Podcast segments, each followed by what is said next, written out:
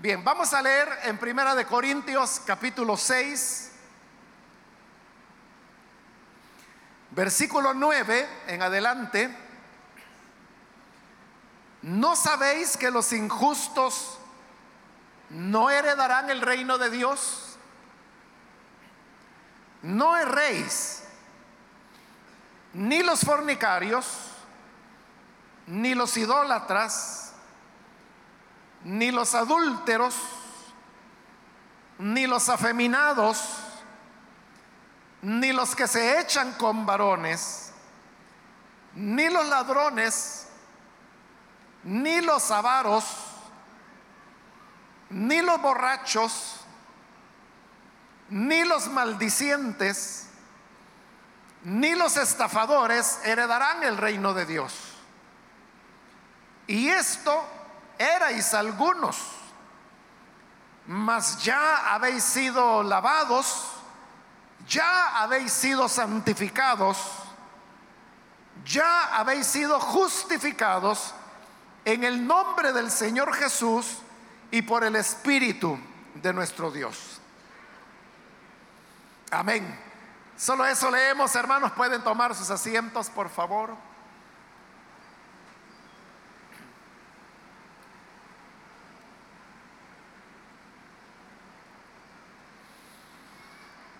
Hemos leído, hermanos, de esta carta que el apóstol Pablo envió a los Corintios, en las cuales le hacía ver a los creyentes la contradicción que se daba entre ellos, dado que, por un lado, ellos profesaban el cristianismo, pero por el otro estaban viviendo con ciertas conductas que no eran coherentes con el mensaje del Evangelio. Uno de los temas que se daba era que había entre los hermanos pleitos por cuestiones de propiedades. Y en lugar de resolver estos problemas dentro de la iglesia, los hermanos acudían a los jueces, a los tribunales, que para el caso nuestro quizás no le veríamos ningún problema ir donde un tribunal, pero lo que ocurría en la época era que eh, el tema de la justicia o impartir justicia siempre estaba muy relacionada con cuestiones religiosas. De manera que los jueces no solo eran jueces, sino que también eran personas que invocaban otros dioses, a los ídolos. Y por eso es que Pablo les decía que como era eso, que pudiendo resolver las cosas dentro de la iglesia, entre los creyentes, tenían que acudir a los tribunales donde habían prácticas paganas para resolver este tipo de disputas. Entonces Pablo se ve en la necesidad de hablarles de, de la diferencia de vida que hay o debe haber entre los cristianos y los que no lo son. Y para eso él asienta una verdad que la hace en forma de pregunta. Y es la que encontramos en el versículo 9, cuando él pregunta, ¿no sabéis que los injustos no heredarán el reino de Dios? Él está sentando una verdad. De ahí parte todo. Que él dice que los injustos no van a heredar el reino de Dios. Y a lo que él llama injustos son a las personas que todavía no tienen el conocimiento del Evangelio y por lo tanto desarrollan conductas que hacen de ellos hombres y mujeres injustos. Ahora, ¿cuáles son esas conductas? Pablo hace una lista larga de la conducta de estas personas es larga la lista, pero tampoco es una lista completa. Lo que él menciona acá es solamente a manera de ejemplo del tipo de vida que lleva el no creyente. y que por eso le da el nombre de injusto. Y que las personas que practican estas cosas no podrán heredar el reino de Dios. Es decir, no van a poder tener una relación de comunión con Dios. No van a poder tener una relación de padre a hijo con Dios. No van a poder heredar las promesas de Dios porque no podrán entrar en el reino de Dios. Y dice que los que no podrán entrar, en primer lugar dice que son los fornicarios. La palabra, hermanos, fornicación en el griego es la palabra porneia. Así se escribe en griego, porneia, y que se traduce fornicación. Porneia es una palabra antigua que se refiere al ejercicio de la prostitución, ya sea que fuera prostitución femenina o que fuera prostitución masculina.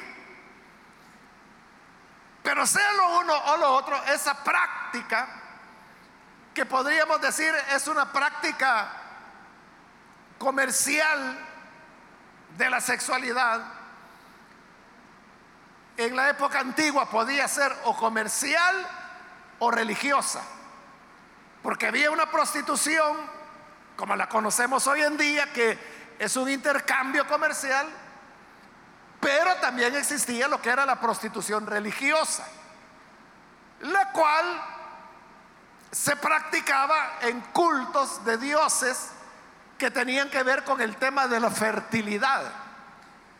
Y no solamente la fertilidad humana, sino que era la fertilidad del ganado, pero también la fertilidad de la tierra. Es decir, que las principales actividades económicas del mundo antiguo, como era la agricultura, como era la ganadería, dependía del tema de la fertilidad. Por eso es que habían deidades que su culto giraba en torno al tema de la fertilidad. Y como era fertilidad, en el caso de los seres humanos, la fertilidad usted sabe que viene por la práctica de la sexualidad. De manera que había una prostitución que era parte del culto que se le ofrecía a los dioses. El cristianismo fue, hermanos, la primera eh, expresión religiosa que no incluye prácticas de prostitución cúltica dentro de ella. Al contrario, lo que estamos encontrando es lo que estamos leyendo acá que hay un rechazo al tema de la prostitución o fornicación, como se traduce al español. Entonces dice que no hay que equivocarse, que los que practican la prostitución, ya sea comercial o sea la religiosa, que hoy ya no hay, sino que todo es comercial, estos no van a heredar el reino de los cielos. Pero usted sabe que la prostitución o la práctica de ella es una cuestión que aún en nuestro tiempo tiene eh, mucha demanda, podríamos decir. Lastimosamente vivimos en, en culturas donde hay muchos mitos, muchas cosas erróneas. Y usted sabe que hay algunos padres de familia que tienen la idea de que cuando ya sus hijos varones llegan a la pubertad a los 13, 14, 15 años, entonces ellos creen que hay que llevarlos a un burdel con una prostituta porque dicen es para que se haga hombre. Yo no quiero que mi hijo vaya a ser un homosexual. Entonces, es claro, es una idea totalmente equivocada. Entonces, para que se haga hombre, lo llevan donde la prostituta, eso es fornicación. Y los padres creen que le están haciendo un bien a sus hijos. Lo hacen bajo esa convicción. Pero la palabra de Dios hoy nos dice que no debemos equivocarnos. No erréis. Porque los fornicarios no van a heredar el reino de Dios. Luego dice, ni los idólatras. La idolatría era, hermanos, fundamentalmente de imágenes hacia ídolos que representaban otros dioses. Como le he dicho, algunos de esos dioses relacionados con, con el tema de la fertilidad. Por ejemplo, en el libro de los Hechos encontramos que en uno de los viajes misioneros de Pablo en la ciudad de Éfeso, se produjo un alboroto porque resulta que en Éfeso había un templo gigantesco que está catalogado como una de las siete maravillas del mundo antiguo, porque era un templo tremendo el que había en Éfeso, pero a quien se adoraba en ese templo era una diosa que en griego recibía el nombre de Afrodita y en latín recibía el nombre de Diana. Por eso es que en, la, la Reina Valera, que usted sabe es una traducción que se hizo en el siglo XVI, traduce que la gente en Éfeso gritaba, grandes Diana de los Efesios, grandes Diana de los Efesios, en contra de Pablo que enseñaba que la imagen de Diana era un ídolo, que no era nada. Pero realmente la palabra que aparece en el griego es Afrodita. Entonces, Afrodita era una diosa de la fertilidad. Y por eso es que la imagen, la estatua de Afrodita, usted la puede encontrar en enciclopedias, en internet. Y si usted busca, verá que era ciertamente la figura de una mujer, pero una mujer que estaba llena de pechos todo su cuerpo. Usted puede ver esas imágenes donde Afrodita tenía pechos eh, eh, eh, en toda la espalda, en los brazos, en los muslos, porque como era la diosa de la fertilidad, entonces ella amamantaba a través de estos múltiples pechos a sus súbditos. Entonces, estas imágenes eran las que eran adoradas y a esa, a esa práctica de hacer culto a las imágenes es a lo que Pablo está llamando ahí idolatría. Hoy en día, hermanos, la idolatría ya no es tan predominante como lo fue en esta época. Pero también hay que entender que idolatría no solamente es una imagen o un ídolo en sí. Idolatría es todo aquello que toma lugar de Dios. Y como en el caso de los ídolos, la gente adoraba las imágenes en lugar de Dios. porque las imágenes estaban ocupando el lugar de Dios. Lo sustituían. eran ídolos. hoy en día, hermanos, hay prácticas que no necesariamente son delante de una imagen, pero son elementos que toman el lugar de Dios. Para algunas personas, probablemente su idolatría sea, no sé, el deporte, por ejemplo. Se desviven por el deporte. No van a la iglesia porque ese día hay un partido programado. Entonces, todo aquello que toma el lugar de Dios es idolatría. Para otros puede ser el dinero. Hay gente que por el dinero, hermanos, lo dan todo. Porque no tienen otro interés. Y muchas de las cosas que hacen para adquirir dinero son ilegales.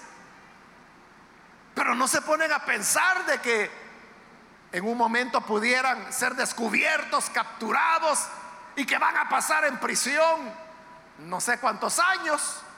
O sea, no lo piensan porque la atracción del dinero es tan importante que se convierte en un ídolo que sustituye a Dios. Entonces los idólatras, cualquiera sea la idolatría, uno puede idolatrar a un jugador, a un artista, a una persona, a una amistad, a un amante, a una amante. Ídolo puede ser cualquier cosa que tome el lugar de Dios, pero toda idolatría, todo el que es idólatra, dice Pablo, no heredará el reino de Dios.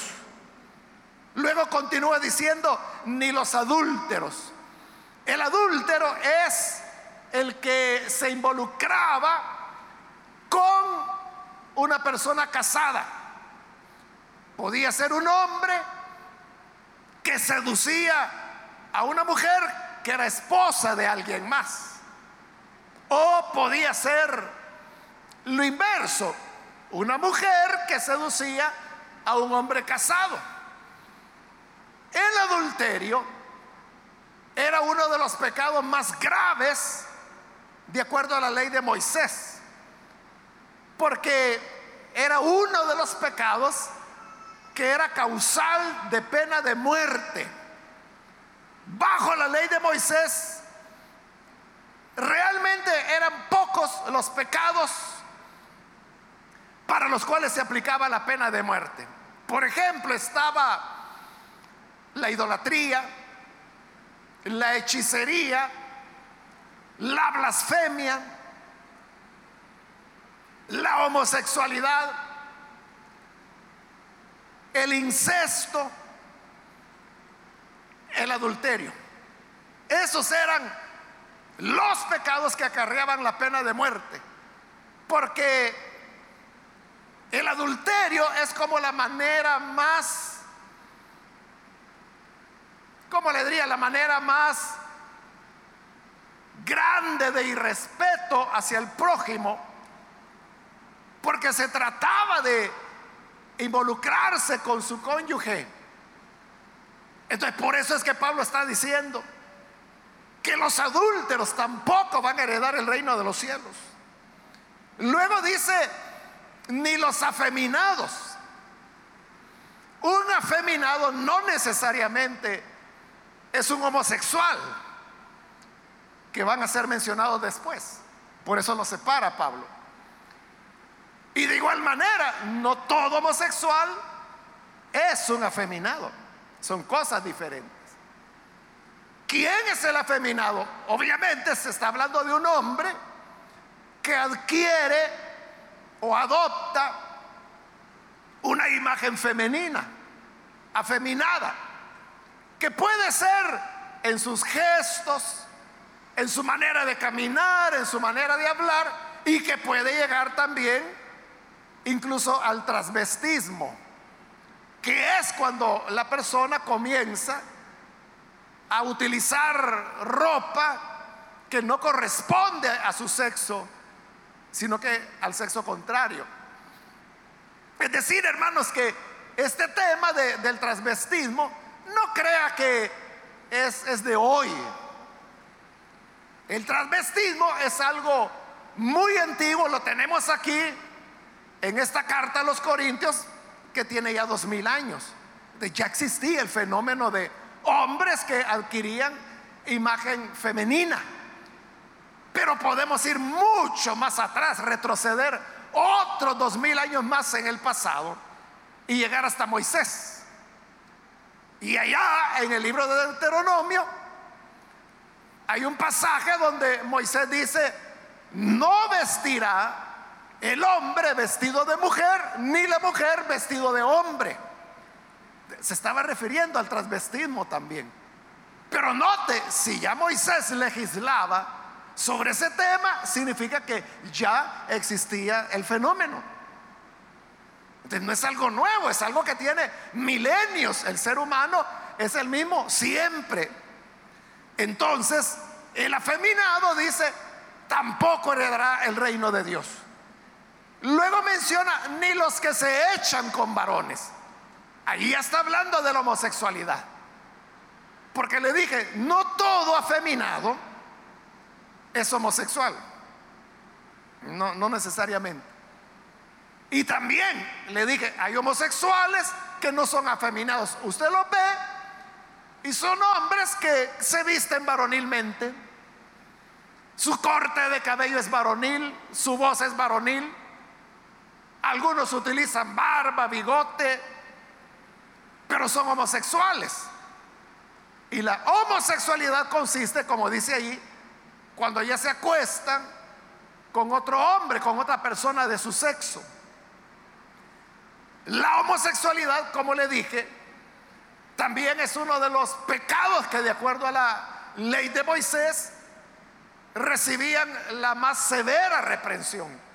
Y hoy en el cristianismo Pablo está reiterando que los que se acuestan con varones no van a heredar el reino de Dios. Usted sabe que hoy en día hay un gran debate en torno a esto, porque tanto al tema del transvestismo como al tema de la homosexualidad, hoy se le dan, se utilizan ciertas expresiones para suavizar las cosas y se habla, por ejemplo, de, de preferencias, de preferencias sexuales. Entonces es como decir, bueno, a ti te gustan las mujeres, a este le gustan los hombres. Es simplemente una cuestión de preferencias. Entonces se normaliza.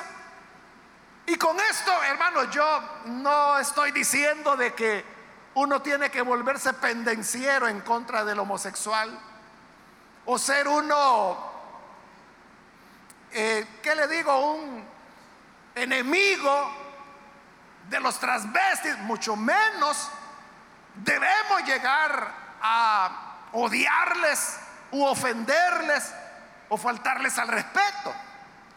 Cada persona tiene su propia historia, cada uno tuvo su propia niñez y muchas veces detrás de un transvesti, detrás de un homosexual, lo que se encuentra es un niño que fue abusado, entonces es una víctima. Entonces no podemos venir nosotros a añadir odio, rechazo o repudio. Ciertamente la verdad es necesaria decirla y es lo que estoy haciendo. Es lo que estoy diciendo, que los afeminados, que los que se acuestan con varones, no podrán heredar el reino de los cielos. Es lo que dice la palabra. Entonces no es como la gente dice que el homosexual nace. Nadie nace homosexual.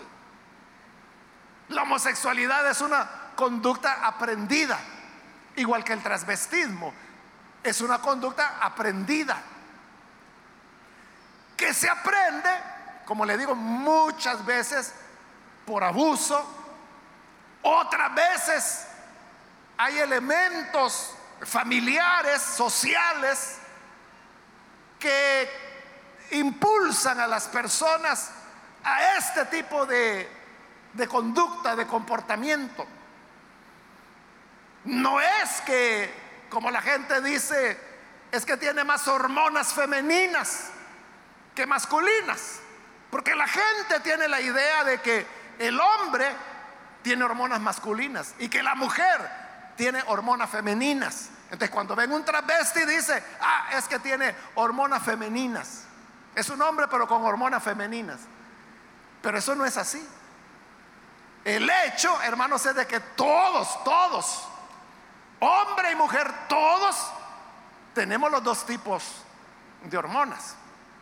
O sea, el hombre tiene lo que popularmente la gente llama hormona masculina, que en realidad es la testosterona pero el hombre también tiene hormonas femeninas, que es los estrógenos.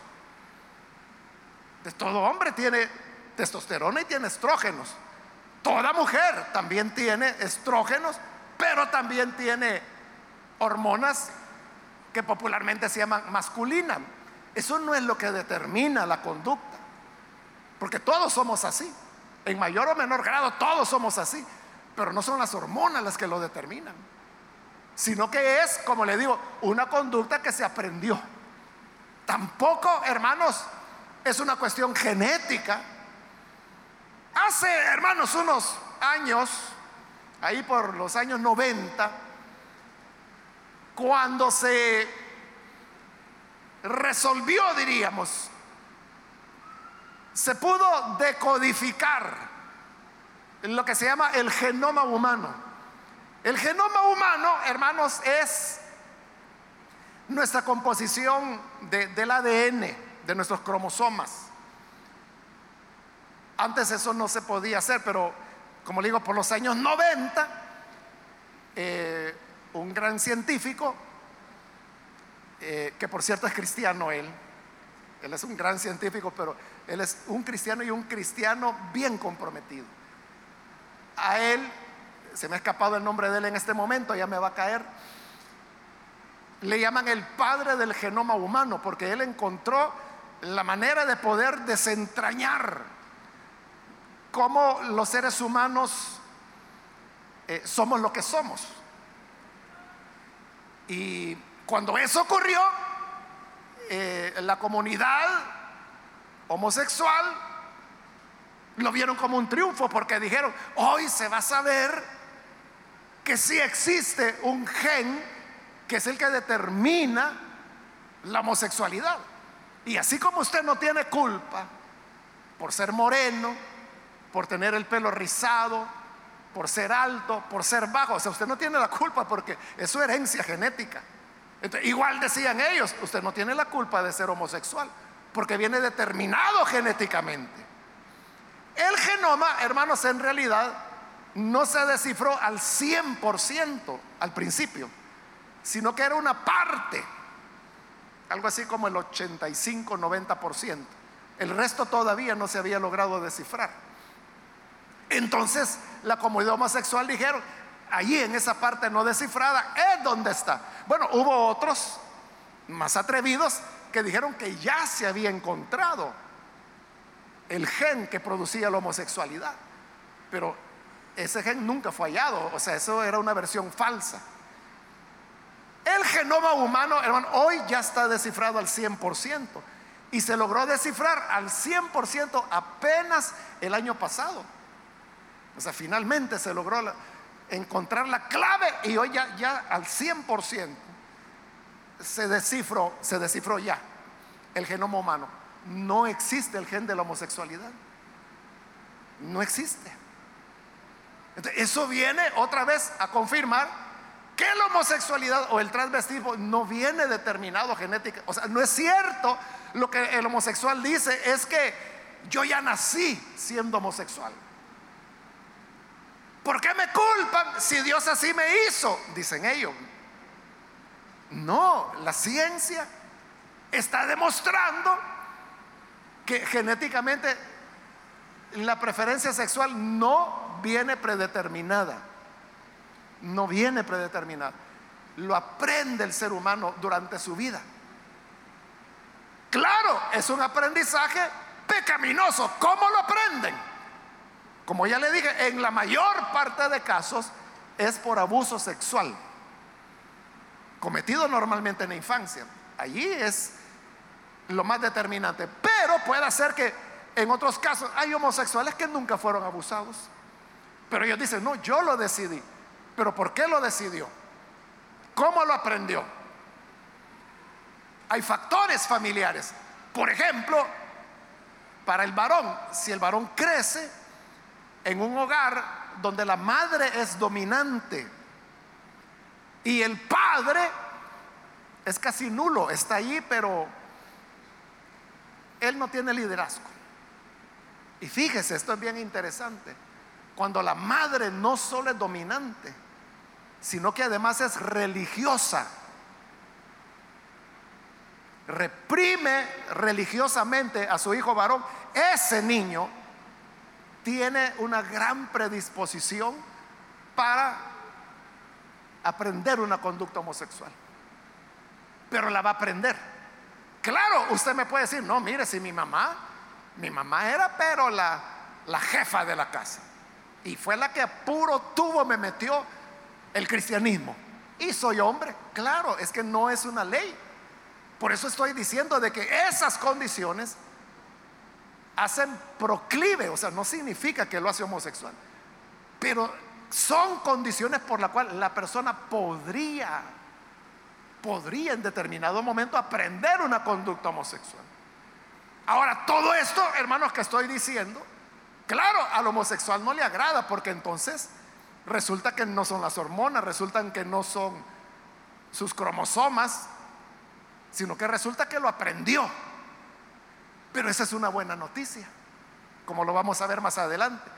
Porque si es algo aprendido y si es un pecado, como Pablo lo está diciendo, qué bueno, porque para el remedio, para el pecado, perdón, hay remedio. Pero para los desequilibrios hormonales no hay remedio. Ya no se diga para la predisposición genética. Eso no se puede cambiar, por lo menos hasta hoy la ciencia médica no lo ha logrado hacer. No se puede cambiar. Ahí la persona estaría condenada a una vida así para siempre. Pero si es un pecado, la sangre de Cristo libra de todo pecado y perdona de todo pecado. Lo que estoy diciendo, o sea, no estoy atacando a nadie. O sea, le, le digo, nosotros tenemos que ver a los transvestis, a los homosexuales, debemos verlo con respeto. Igual que vemos a, cualquier otra familia, a otra persona necesitada de Cristo. No tenemos que tenerles temor, tampoco odio, tampoco rechazo. O sea, no es que uno aprueba la conducta de ellos, pero uno muestra compasión, porque esa es la manera como van a conocer a nuestro Salvador. A nuestro Salvador. Entonces hay que ser compasivos. Luego continúa diciendo en el versículo, ni los ladrones.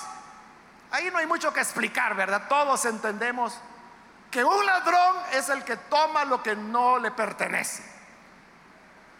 Y ladrón es el que se roba un dólar como el que se roba 100 millones, ¿verdad? O sea, las dos son, son robos. Entonces, a la gente le indigna, por ejemplo, el tema de la corrupción. Entonces, la gente se le ha enseñado a odiar a los corruptos. Pero dígame usted, usted, si tuviera oportunidad de encontrar un dólar por ahí mal puesto, no se lo llevaría.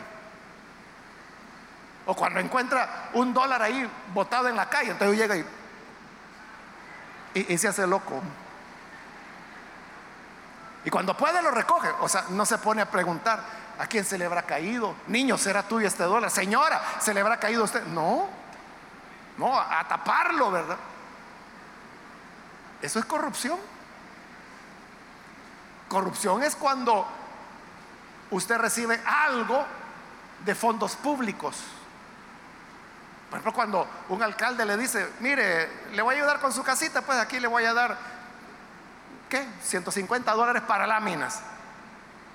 Si no hay una partida presupuestaria que asigne ese tipo de dinero, sino que es algo que el alcalde está haciendo discrecionalmente, eso es corrupción de él, pero también es corrupción suya cuando usted lo acepta. Pero nosotros creemos de que no, que no, e, e, el, el, gobierno, los alcaldes tienen que darnos, ellos tienen que darnos regalos, ellos tienen que darnos dinero y no es de nosotros, pues. No, no, como le digo, es corrupción, pero usted bien lo acepta, ¿verdad? Entonces note que corrupto no solamente es aquel que se lleva una parte de dinero, corrupto también es el que lo recibe, sean 100 dólares, sean 30, lo que sea sea una lámina, sea no sé qué, hermano. O sea, diferente, por ejemplo, cuando hay un terremoto, hay una, un, huracán, ¿verdad? Y entonces viene ayuda extranjera, pero eso viene del extranjero y se comienzan a repartir víveres, eh, ropa, mantas, agua, cosas así, ¿verdad? Pero esas son donaciones que tienen que ser donadas, tienen que ser, ahí eso es lo correcto. Pero cuando es dinero público, Ahí es diferente. Entonces note, es bien fácil señalar a los demás, ¿verdad? Pero porque usted no ha tenido oportunidad. Porque todavía no lo han puesto donde hay. Pero cuando lo pongan, hmm,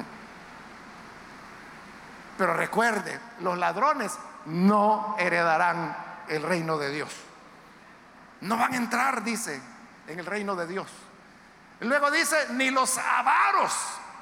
El avaro es el que codicia, quiere dinero, quiere más. Y en la avaricia, el ser humano, hermano, es capaz de lo que sea. Por avaricia, el ser humano vende a la mamá. La vende, hermano. La vende. Por avaricia, el ser humano se vende a sí mismo, vende a su hija, vende a sus hijos. La avaricia es idolatría, es terrible. Porque el hombre lo que quiere es dinero, dinero, dinero, riquezas. Y por un buen carro es capaz, hermano, de hacer lo que sea. Pero los avaros no heredarán el reino de Dios. Luego continúa diciendo, ni los borrachos Igual, ¿verdad? Y no quiere mucha explicación. Borracha es la persona que, bebe, puede ser cerveza, puede ser licor, pero la cosa es que pierde el sentido. Se emborracha. los borrachos, igual, ¿verdad? Ellos han tratado de minimizar y han dicho, es que mire, el alcoholismo es una enfermedad. Todos los alcohólicos anónimos, de la línea que sea, dicen, el alcoholismo es una enfermedad.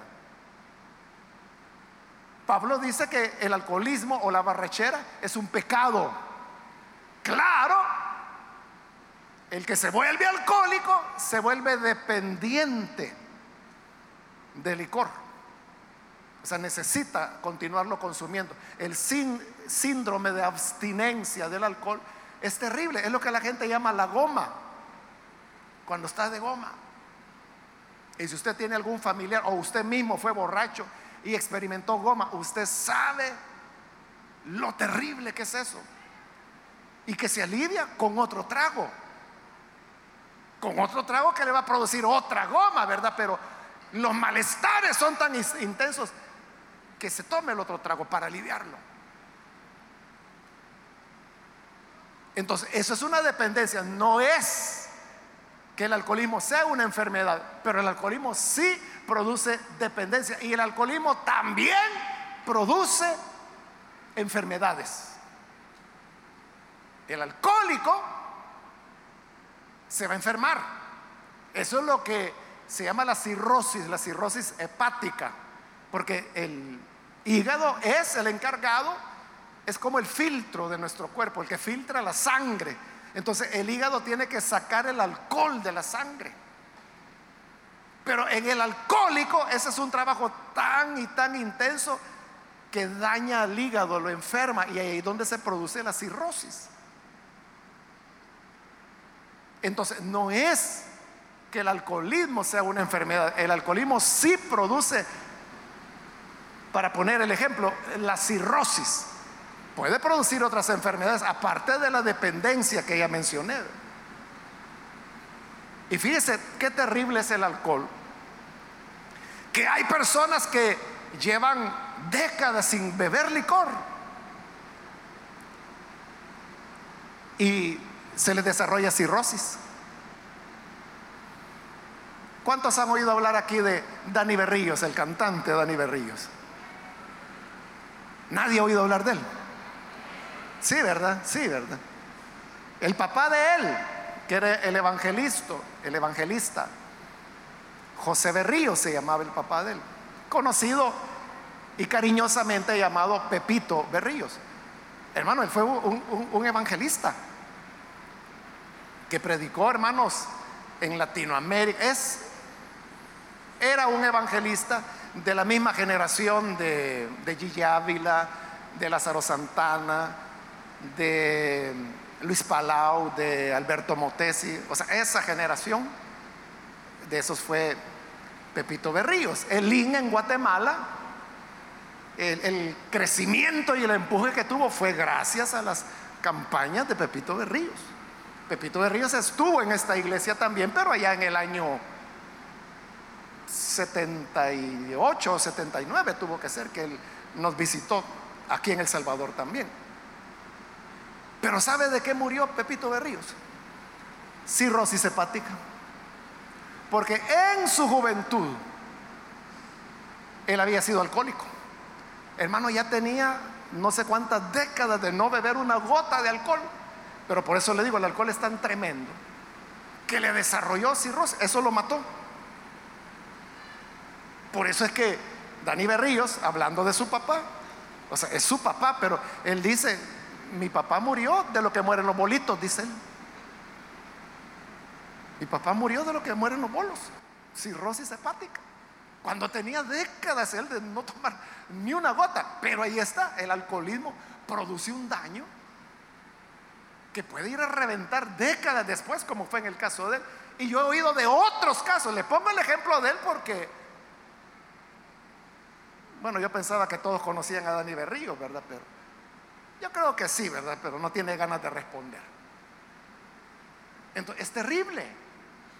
Pero también es una buena noticia saber que no es una enfermedad, sino que igual que otros pecados, eso se aprendió. ¿Cómo es que las personas aprenden a emborracharse? Quizás porque sus padres son alcohólicos y dejan en las botellas un charquito, entonces llegan los niños y se lo impinan para ver por qué le gusta tanto al papá.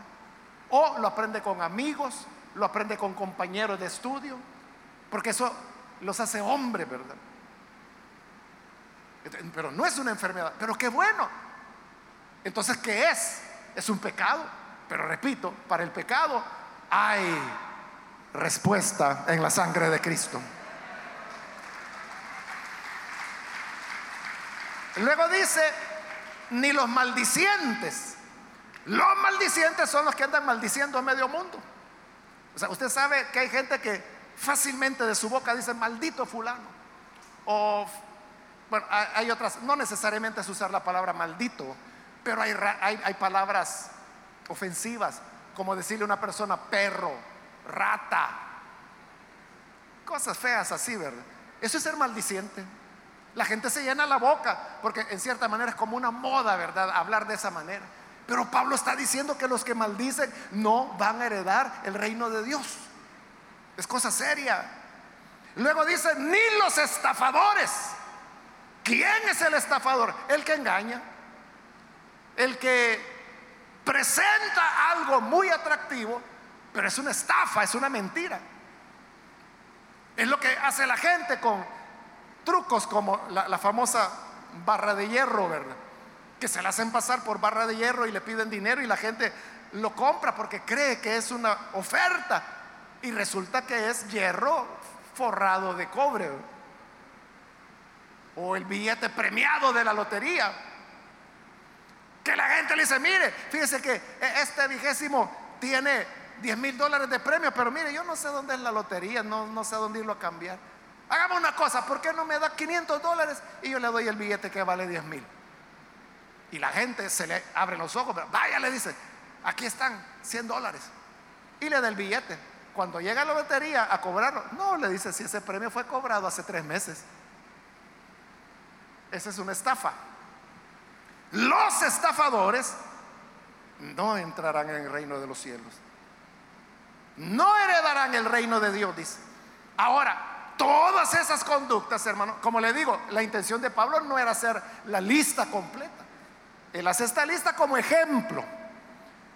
Pero de todos esos pecados hubo otros.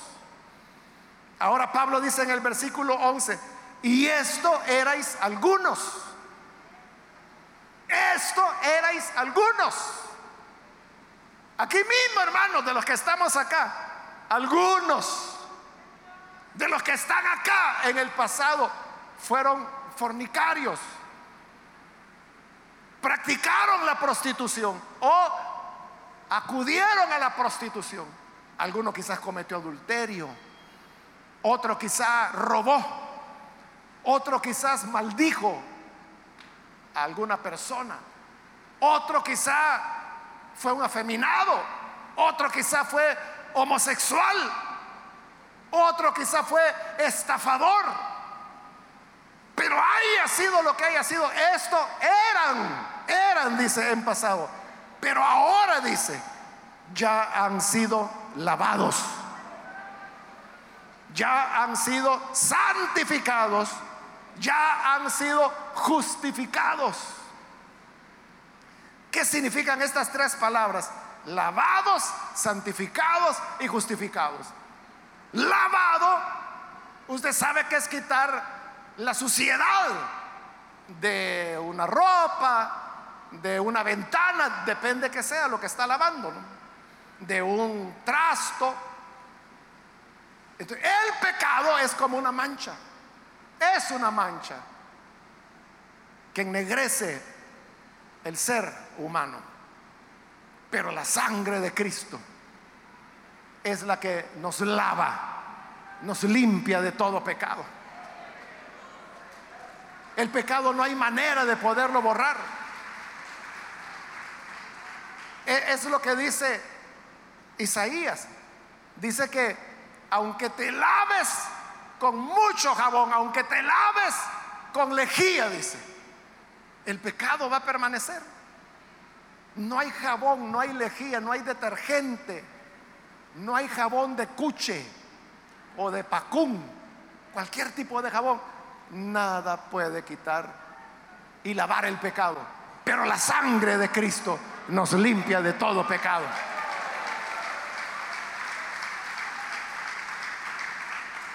Las personas Pueden venir, hermanos, de un pasado negro. Pueden venir de ser adúlteros, de acudir a la prostitución, pueden ser ladrones, pueden ser codiciosos, avaros, estafadores, travestis, pueden ser homosexuales. Pero la sangre de Cristo limpia. Me recuerdo hace muchos años, una hermana amada que ya está con el Señor.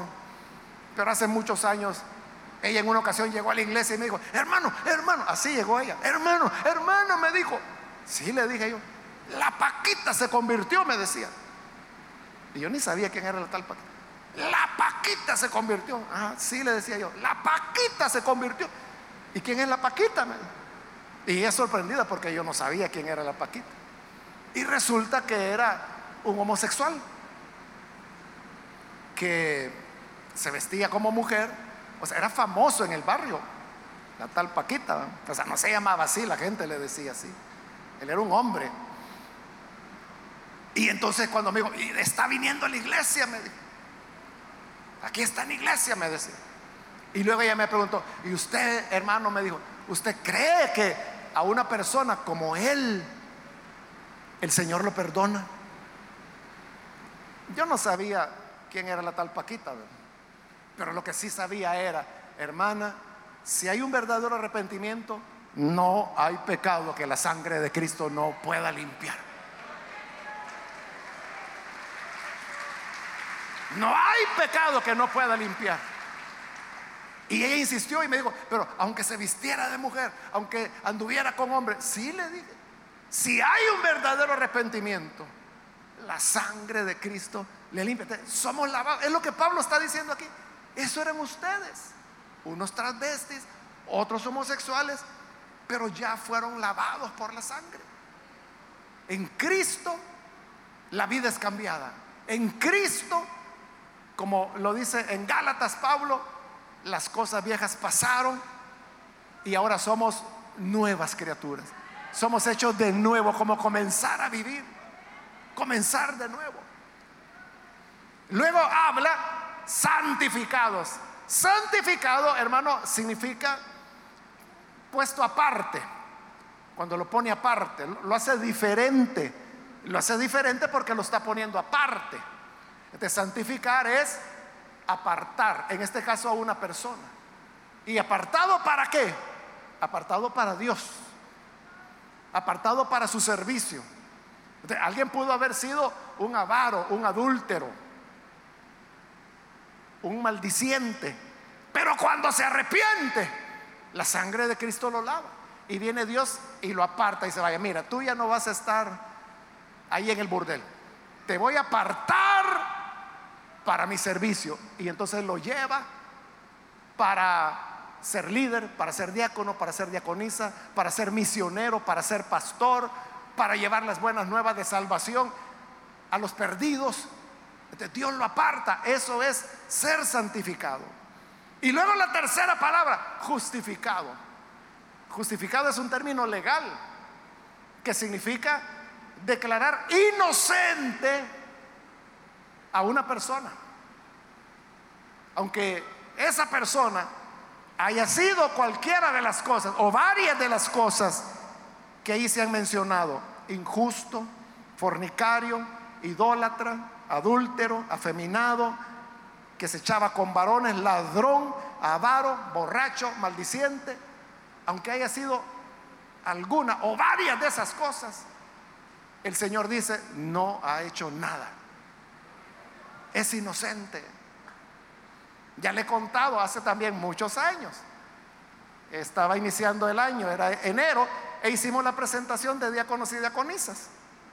Cuando terminó la presentación, terminó el culto, una hermana que ya tenía varios años de estar en la iglesia, ella llegó y me dijo, hermano, me dice, ¿cómo es posible que hayan puesto a la hermana fulana como diaconisa? Y yo le dije, ¿y por qué? ¿Cuál es el problema? Usted me dice que no sabe qué era ella. No, le dije, no sé. Ah, debería saberlo, me dijo. Ella me dice, era prostituta. Ya eso vivía, era prostituta. ¿Y cómo es que ahora va a ser diaconisa? Me dice. Entonces yo le dije, mira hermana, le dije, ese es el Evangelio. Que lo que el hombre, la mujer haya sido en el pasado, la sangre de Cristo lo borró, lo lavó. Ella ahora estaba santificada. Ella misma lo estaba diciendo, ya no iba a ser prostituta, ahora era diaconisa de la iglesia. Y luego justificada. Es decir, Dios ya no la acusaba, la veía como inocente. Y si en ese momento le hubiéramos podido preguntar a Dios y le hubieran dicho, Señor, ¿y tú qué piensas de esta hermana, la nueva diaconisa? Dios hubiera dicho, ah, mi niña, mi niña pura,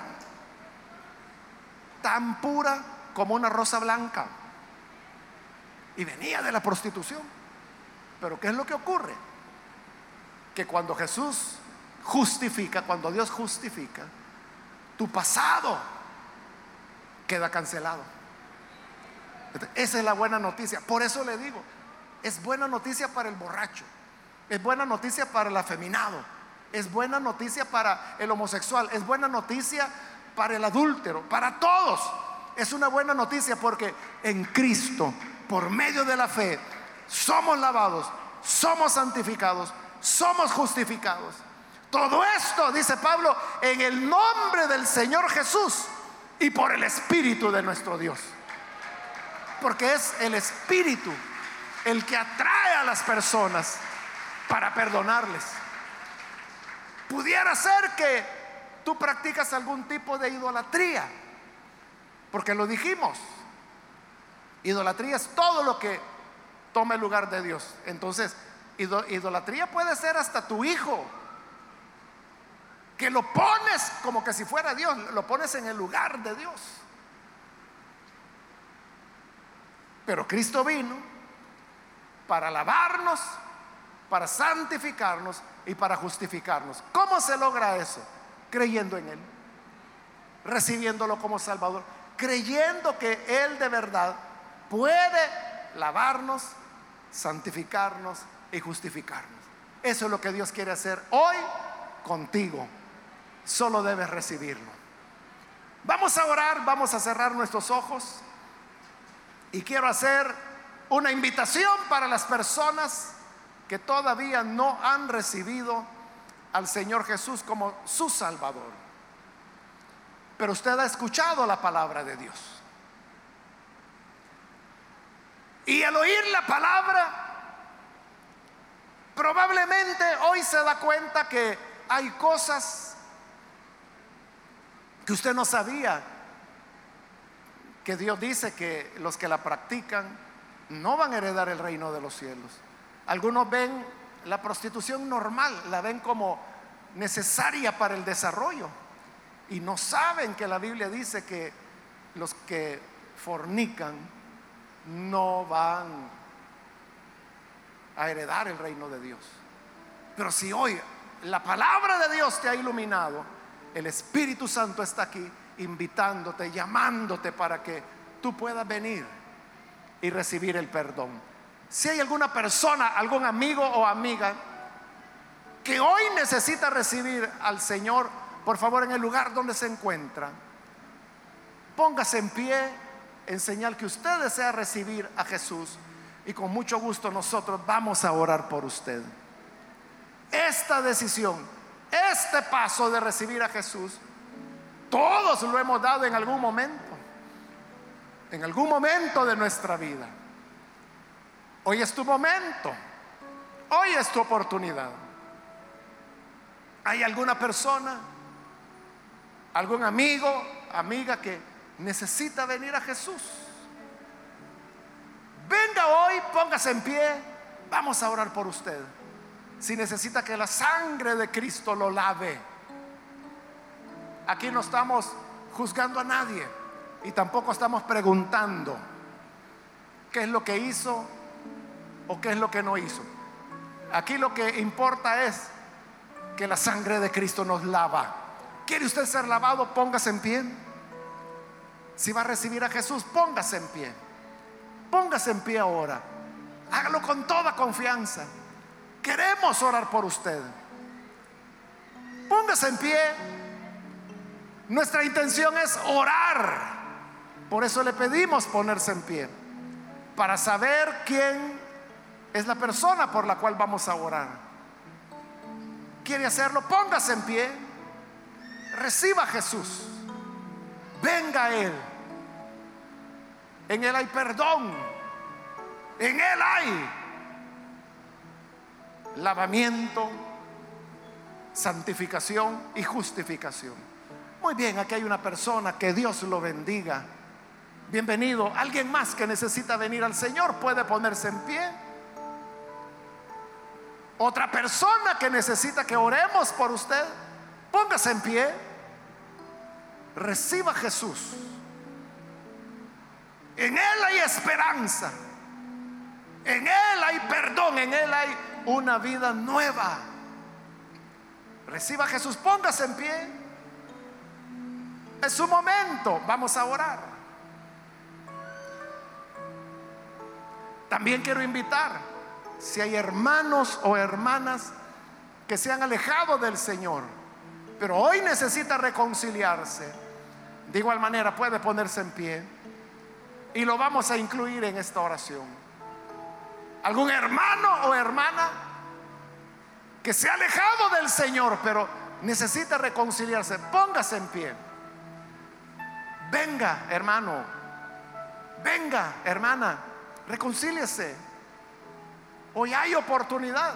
Hoy el Señor le está llamando. Hoy Él está con los brazos extendidos, esperando por usted. Póngase en pie y reciba el perdón del Señor.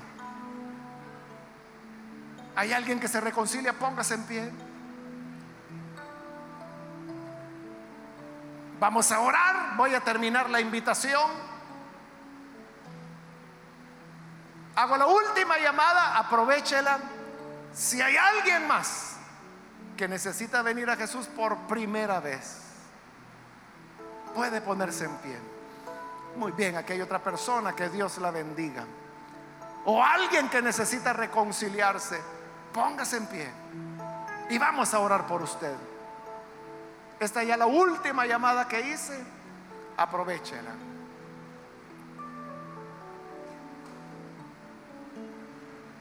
A usted que nos ve por televisión, quiero invitarle para que también reciba al Señor como su Salvador. Ore con nosotros y con estas personas que están aquí entregándose al Señor.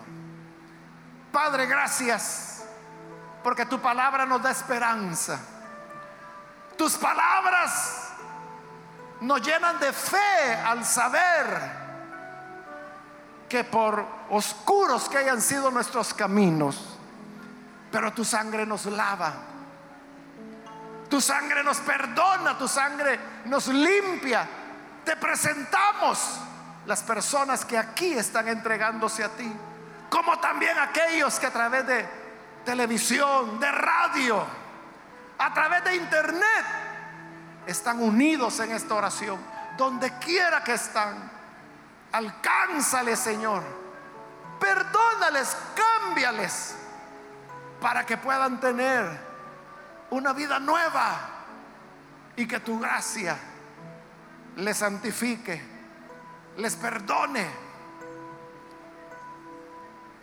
Bendice a toda tu iglesia y ayúdanos, Señor, a continuar presentando estas buenas noticias de salvación y hacerlo con compasión hacia todos los pecadores, sabiendo que lo mismo éramos nosotros. La diferencia es que tú hoy nos lavaste, nos santificaste, nos justificaste, pero también quieres hacerlo con ellos. Úsanos entonces en nuestra oración por Jesús nuestro Salvador. Amén y amén.